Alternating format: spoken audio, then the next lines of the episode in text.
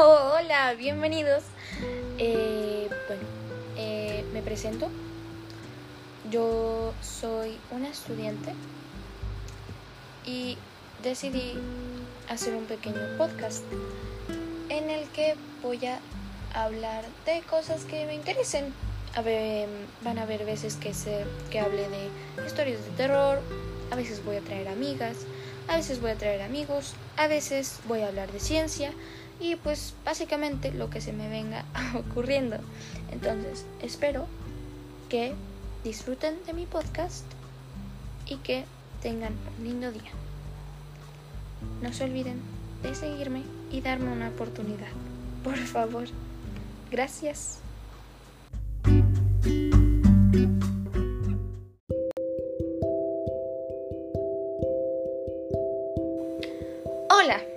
Bienvenidos a mi podcast. Hoy hablaremos sobre los factores bióticos y abióticos. Bueno, para comenzar a hablar sobre ellos, tienen que saber qué son los factores bióticos y abióticos, obviamente. Entonces, ¿qué son los factores abióticos? Los factores abióticos son los elementos que se encuentran en el ecosistema que influyen en él, pero no están vivos, como pueden ser las piedras, agua, arena, tierra, troncos, luz, temperatura, etc. Mientras que los bióticos son los factores del ecosistema que están vivos, tal como las plantas, animales, bacterias, humanos, etc. Ahora, una pregunta que muchos de ustedes pueden tener es, ¿Los factores abióticos pueden ser artificiales? Sí. La respuesta es sí. Pueden ser artificiales. Normalmente cuando pensamos en ecosistemas, pensamos en los factores, eh, que los factores bióticos y abióticos son naturales.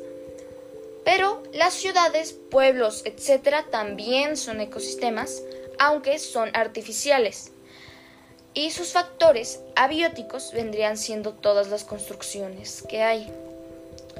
Otra cosa que también es importante ver es el cómo se, se clasifican los elementos bióticos y abióticos. Los abióticos se dividen en minerales de suelo como el oro, plata, cobre, etc. Agua, luz, viento, calor y suelo. En esos se divide los factores abióticos. Y los factores bióticos se dividen en microorganismos como hongos, bacterias, algas, etc. Plantas como flores, hierbas, etc. Animales como monos, vacas, insectos, etc.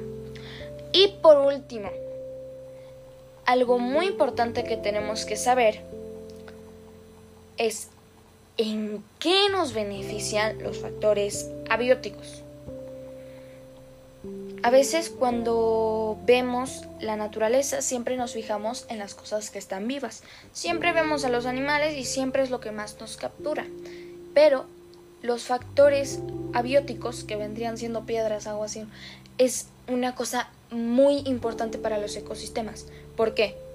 Bueno, porque, los porque estos factores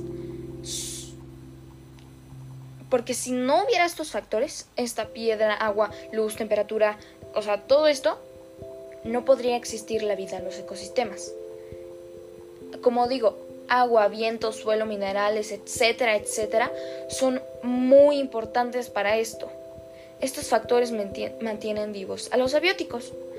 ¿Por qué? Porque, por ejemplo, eh, para mantener un ecosistema necesitas la luz, necesitas el agua, necesitas un suelo para que crezcan las plantas, necesitas, este, necesitas viento, o sea, todas estas cosas en verdad son importantes aunque las pasamos por alto. Ahora, ya para acabar este pequeño fragmento de mi podcast que hice hoy para ustedes, em, quiero decirles que cuiden mucho, muchísimo el medio ambiente y que se informen para poder hacerlo. Muchas veces nosotros eh, queremos ayudar y tenemos buenas intenciones, pero mala información, lo que nos lleva a la ignorancia. Y en verdad es muy importante que se informen de cómo pueden ayudar al medio ambiente. Y bueno, si les da flojera, investiguen cómo va a ayudar a su futuro. Muchísimas personas no saben cómo cambia nuestro ecosistema y cómo es tan difícil cuidarlo y protegerlo. Muchísimas personas no lo hacen y es muchísimo más difícil cuando no sabes en qué te beneficia tener un ecosistema, un medio ambiente, árboles cuidados, plantas cuidadas, animales bien, vacas, abejas, insectos, hasta la cosa más pequeña, la minucia más significante, más insignificante es grandemente significativa para todos nosotros. Entonces, cuiden al medio ambiente, infórmense y ya para despedirme, quiero decirles que gracias por escuchar mi podcast y que espero que tengan un día muy productivo. Muchas gracias por darse este tiempo de escucharme y adiós.